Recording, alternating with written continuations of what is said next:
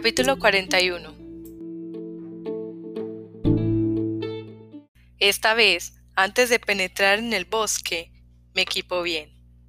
Brújula y cuchillo, cantimplora y comida de emergencia, guantes de trabajo, un aerosol de pintura de color amarillo que he encontrado en el cobertizo de herramientas, una podadera. Lo meto todo en una pequeña mochila de nylon. Me la he encontrado también en el cobertizo. Y me dirijo hacia el bosque. Me rocío con spray insecticida las partes del cuerpo que llevo al descubierto. Me pongo una camisa de manga larga. Me enrollo una toalla alrededor del cuello. Me pongo la gorra que me dio Oshima. El cielo está cubierto de nubes plomizas. Hace bochorno parece que vaya a ponerse a llover de un momento a otro. Decido meter la capellina de plástico dentro de la mochila. Una bandada de pájaros cruza el cielo bajo y gris, llevándose los unos a los otros. Alcanzo el pequeño claro circular del bosque con la facilidad de siempre. Miro la brújula, compruebo que me he dirigido, por lo general, hacia el norte. Decido adentrarme un poco más en el corazón del bosque. Esta vez voy dejando mi paso en los troncos una señal amarilla con el aerosol. Siguiéndola, podré regresar. A diferencia de las migas de pan que dejaron Hansel y Gretel, no hay de qué preocuparse. No es posible que los pájaros se me coman la pintura. Voy bien equipado, así que no siento el pánico atroz que me asaltó la vez anterior. Estoy inquieto, por supuesto, pero hoy mi corazón no late con aquella fuerza inusitada. Es la curiosidad lo que me mueve. Quiero saber qué hay más allá del camino. Si no hay nada, también quiero saberlo. Tengo que saberlo. Grabo en mi memoria el paisaje que me circunda. Doy un paso tras otro siempre hacia adelante. De vez en cuando se oyen ruidos de procedencia desconocida, el sonido que hace algo al caer al suelo, el sonido del suelo que cruje bajo un peso. También me llegan otros ruidos misteriosos que no sabría describir con palabras. No sé qué pueden significar. Incluso me resulta difícil imaginarlo. Son ruidos que proceden de muy lejos y a la vez de muy cerca. La percepción de la distancia se expande y se contrae. De vez en cuando oigo un batir de alas sobre mi cabeza. Resuena con una potencia extraña, probablemente exagerada con respecto al sonido real. Cuando lo oigo, detengo mis pasos, acuso el oído, comprendiendo el aliento. Espero a que algo ocurra. No pasa nada. Reemprendo la marcha. Aparte de esos ocasionales ruidos repentinos en el bosque, reina por lo general el silencio. No hay viento, ni siquiera se escucha el susurro de las hojas. Lo único que llega a mis oídos es el ruido de mis pasos abriéndose paso a través de la maleza. Cuando la piso, la hojarasca exhala un crujido seco. En la mano derecha llevo la podadera, cuyo filo acabo de repasar con una piedra de amolar. Percibo el rudo tacto del mango de la podadera en la palma de mi mano. No llevo guantes.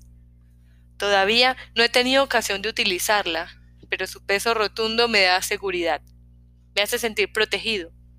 ¿Pero de qué? En este bosque de Shikoku no debe de haber osos, ni lobos. Serpientes venenosas quizás sí haya alguna, pero pensándolo bien, el ser vivo más peligroso que se encuentra ahora en este bosque, debo ser yo. No me estaré asustando, en definitiva, de mi propia sombra. Con todo, mientras camino por el bosque me siento observado. Parece que algo esté a la escucha de mis pasos. Algo me vigila desde algún lugar. Algo espía mis movimientos, conteniendo el aliento, ocultándose a mis espaldas.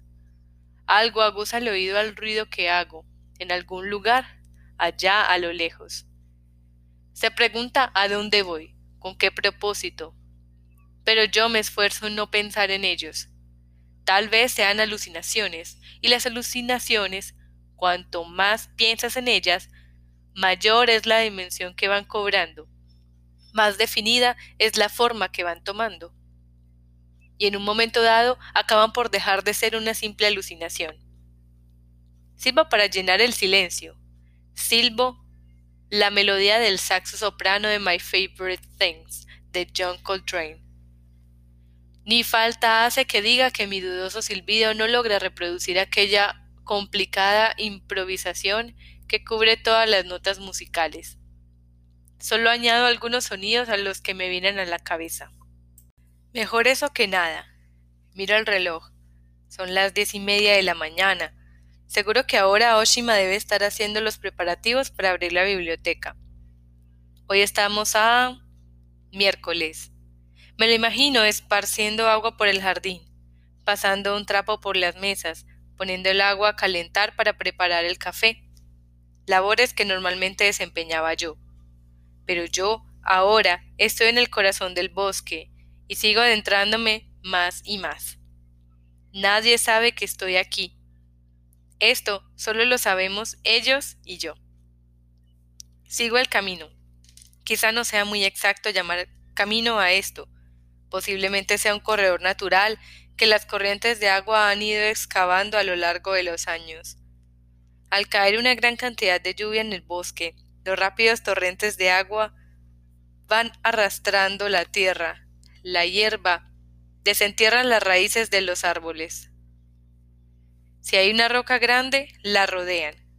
Cuando deja de llover y se retiran las aguas, queda el cauce seco, que se puede seguir como si fuera un sendero. La mayor parte del cauce se encuentra cubierta de helechos y de hierba verde. Si no prestas atención, lo pierdes de vista en un santiamén. A trechos hay pendientes empinadas que subo agarrándome a las raíces de los árboles. En cierto momento, John Coltrane termina de tocar su solo de saxo soprano. Ahora es el solo de piano de McCoy Tyner lo que resuena en mis oídos. La mano izquierda marca el monótono ritmo, la derecha acumula gruesos y oscuros acordes. La música describe vívidamente, con otro lujo de detalles, las circunstancias del tenebroso pasado de alguien. Alguien sin nombre, alguien sin rostro, que van siendo arrancadas como si fueran vísceras del corazón de las tinieblas, tal como ocurriría en alguna escena de algún mito. Al menos así es como suena a mis oídos. Aquella música paciente y retirativa va haciendo poco a poco que la realidad se desmorone y la va reconstruyendo de forma diferente. Desprende un hipnótico olor a peligro, como el bosque. Sigo adelante. Dejo a mi paso pequeñas señales amarillas en los troncos de los árboles. De vez en cuando me vuelvo para comprar que las señales sean visibles. No hay problema. Las señales indicadoras del camino se van sucediendo de forma irregular como las boyas en una superficie de agua. Por si acaso, voy haciendo con la podadera aquí y allá marcas en los troncos de los árboles. Otra señal. No puedo marcar todos los árboles. Mi pequeña podadera no es lo bastante grande. Cuando veo un árbol no muy grueso, de corteza blanda, hinco la podadera y dejo una herida reciente. El árbol soporta el tajo en silencio. De vez en cuando se me acercan enormes mosquitos negros, como patrullas de reconocimiento. Buscan las zonas descubiertas de la piel alrededor de mis ojos. Los oigo zumbar junto a mis oídos. Los ahuyento con la mano. Intento aplastarlos de un manotazo. Si el golpe es certero, se oye un chasquido seco. A veces el mosquito está lleno a reventar de la sangre que acaba de chuparme. El picor viene después. Me limpio la sangre de la mano en la toalla que llevo enrollada alrededor del cuello. También los soldados que hacen años marcharon por el bosque, si es que era verano, debieron de tener que soportar los mosquitos. ¿Cuánto debía de pesar el equipo completo? El antiguo fusil, esa especie de armatoste de hierro, municiones, bayoneta, el casco de hierro, algunas granadas de mano, por supuesto, comida y bebida. La pala portátil para abrir trincheras, la olla para cocer el arroz, unos 20 kilos más o menos. En todo caso, era un equipo muy pesado, muy distinto de la mochila de nylon que yo llevo. Tengo la sensación de que voy a toparme con ellos detrás del siguiente arbusto. Pero hace más de sesenta años que los soldados desaparecieron de aquí. Me acuerdo de la campaña napoleónica de Rusia, donde sobre la que leí en el porche de la cabaña, en el verano de 1812, también con los soldados franceses que recorrieron aquel largo camino hasta Moscú, debieron de sufrir la plaga de los mosquitos. Por supuesto, pero la agresión de los mosquitos no fue lo único que tuvieron que padecer. Para sobrevivir, los soldados franceses tuvieron que luchar contra muchas otras cosas. El hambre, la sed, los malos caminos llenos de barro, las epidemias, el calor sofocante, las acciones rápidas de las tropas de cosacos que atacaban la larguísima línea de abastecimiento, la falta de medicinas y, por supuesto, las tropas regulares del ejército ruso contra las que se enfrentaron en grandes batallas. Cuando los soldados franceses lograron entrar finalmente en Moscú, desierto tras la huida masiva de sus habitantes, su número había descendido de 500.000 a 100.000 hombres. Me detengo y apago la sed con un agua de la claraboya. Los dígitos de mi reloj de pulsera señalan las once en punto. Es la hora de apertura de la biblioteca. Imagino a Oshima abriendo el portal, sentándose detrás del mostrador. Encima de la mesa debe de encontrarse, como de costumbre, su largo y afilado lápiz, lo coge de vez en cuando, lo hace dar vueltas entre los dedos. Se presiona suavemente la sien con la goma del extremo. Estas escenas me acuden a la mente con enorme realismo, pero pertenecen a un lugar muy lejano. Es Oshima quien lo dice. Yo no tengo la menstruación, mis pezones no son demasiado sensibles, pero mi clítoris sí. En mis relaciones sexuales jamás he usado la vagina practico el sexo anal.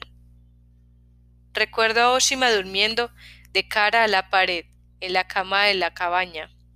Recuerdo la presencia que de él, ella, permaneció tras su marcha. Yo dormí en aquella cama intentando que su presencia me envolviera, pero no quiero pensar más en ello. A cambio, pienso en la guerra, pienso en la guerra de Napoleón, Pienso en la guerra en la que tuvieron que luchar los soldados japoneses. Noto en la palma de la mano el peso seguro de la podadera. Su blanca y cortante hoja recién afilada lanza destellos acerados ante mis ojos. Desvío inconscientemente la vista. ¿Por qué luchará la gente? ¿Por qué cientos de miles? ¿Por qué millones de individuos tendrán que matar en masa a los individuos del bando opuesto? La guerra nace de la ira o del miedo. Tal vez la ira y el miedo no sean más que dos facetas diferentes de un mismo espíritu. Clavo la podadera en el tronco del árbol. El árbol lanza un alarido que no se oye, vierte una sangre que no se ve. Continúo andando. John Contrain vuelve a tocar su saxo soprano. La repetición desmorona la realidad, la reconstruye de diferente forma. A partir de un momento dado, mi mente pisa el territorio de los sueños. Mis sueños van retornando en silencio. Abrazo a Sakura. Ella se halla entre mis brazos. Yo estoy dentro de ella. Ya estoy harto de que las cosas me manejen a su antojo. No quiero que me vuelvan a sumir en la confusión jamás. Yo ya he matado a mi propio padre, ya he violado a mi propia madre, y ahora estoy dentro de mi hermana. Si esta es la maldición, la voy a cumplir con prontitud. Quiero liberarme lo antes posible de este peso que acarreo sobre mis espaldas. Quiero empezar a vivir por mí mismo, no como alguien atrapado en las obsesiones de otro. Eso es lo que yo deseo, y entonces eyaculo dentro de ella. Ni siquiera en sueños deberías haber hecho una cosa así, me dice el joven llamado Cuervo. Está a mis espaldas, ha venido andando conmigo por el bosque. Hice todo lo que se puede por detenerte. Debiste comprenderlo, debiste oír claramente mi voz, pero no escuchaste lo que te estaba diciendo y seguiste adelante. Avanzo en silencio sin responderle, sin darme la vuelta siquiera. Creías que obrando de este modo podrías vencer la profecía, ¿no es verdad? Pero ¿ha sido así realmente? me pregunta el joven, llamado Cuervo. Pero ¿ha sido así realmente? Has matado a tu verdadero padre, has violado a tu verdadera madre y a tu hermana. Has cumplido la profecía al pie de la letra. Con eso debía acabar la maldición que lanzó sobre ti tu padre, pero en realidad no ha terminado nada. Tú no has superado nada. Al contrario, la maldición imprimió un tinte todavía más oscuro a tu espíritu. Ahora ya debes de saberlo. La maldición colma todos tus genes, se ha convertido en el hálito que exhalas y cabalgando en el viento que sopla desde los cuatro puntos cardinales, se propagará por el mundo. La oscura confusión de tu interior permanece inalterada, ¿no es cierto? No se han disipado ni tu miedo, ni tu ira, ni tu inseguridad. Siguen dentro de ti, torturando sin cesar tu corazón. ¿No lo entiendes? En ningún lugar del mundo existe la lucha que acabe con las luchas, dijo el joven llamado Cuervo. La guerra nace de la guerra misma, se alimenta lamiendo la sangre vertida a causa de la violencia, comiendo la carne lacerada a causa de la violencia. La guerra es un ser vivo perfecto, y tú eso tienes que saberlo. Mi hermana, digo, no debería haber violado a Sakura, ni siquiera en sueños. ¿Qué tengo que hacer? Pregunto todavía con los ojos clavados en algún punto frente a mí. Pues, lo que debes hacer es, quizá, vencer el miedo y la ira que hay en ti responde el joven llamado Cuervo. Deja entrar dentro de ti una luz clara que vaya fundiendo el hielo de tu corazón. Eso es volverse frente de la verdad. Solo así lograrás ser el chico de 15 años más fuerte del mundo. ¿Entiendes lo que estoy diciendo, verdad? Todavía no es demasiado tarde. Aún estás a tiempo de recuperarte a ti mismo. Piensa con la cabeza. Piensa en lo que debes hacer. No tienes un pelo de tonto. Debes ser capaz de pensar. ¿De verdad he matado a mi padre? Le pregunto. No hay respuesta. Le doy la vuelta. El joven llamado Cuervo ya no está ahí. Mi pregunta se hunde en el silencio. Solo, en un bosque espeso, el ente llamado yo se siente terriblemente vacío. Tengo la impresión de haberme convertido en lo que Oshima llamaba los hombres huecos.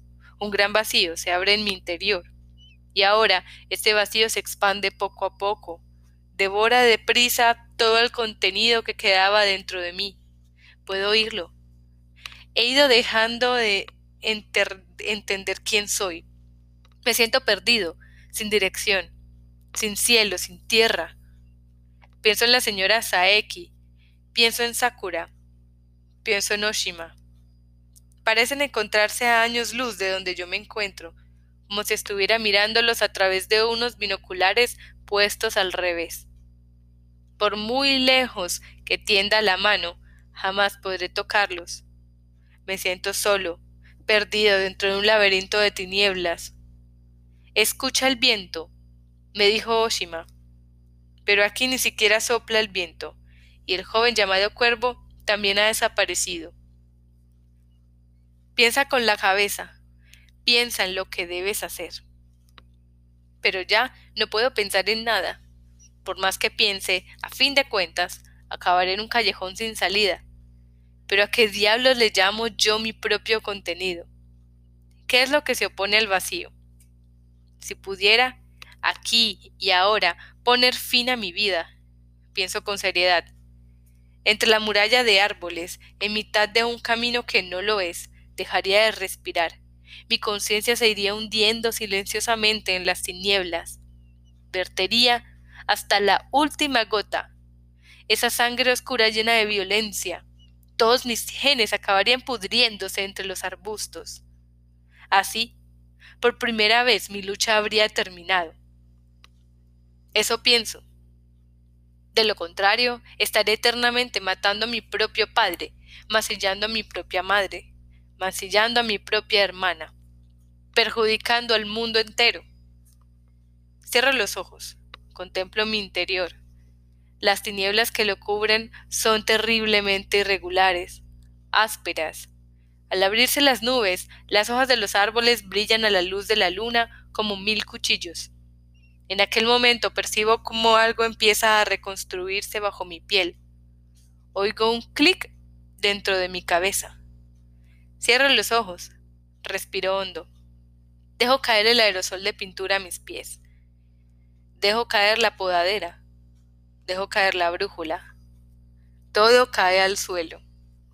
El ruido de los objetos al chocar contra el suelo resuena en la lejanía. Me siento terriblemente ligero. Me desprendo de la mochila. La dejo caer. Mi sentido del tacto es mucho más fino que antes. El aire que me envuelve es más transparente. Las sensaciones que emanan del bosque son más intensas. En el fondo de mis oídos, John Coltrane sigue con un solo laberíntico, un solo sin fin. Luego me lo pienso mejor. Saco el cuchillo de monte de la mochila y me lo guardo en el bolsillo. Es un cuchillo afilado que cogí del escritorio de mi padre. Caso de que sea necesario, con él podría abrirme las venas de la muñeca y verter sobre el suelo toda mi sangre. Así podré destruir el mecanismo. Penetro en el corazón del bosque. Soy un hombre hueco, un vacío que va devorando la sustancia, y justo por eso no debo temerle a nada, absolutamente a nada. Penetro en el corazón del bosque.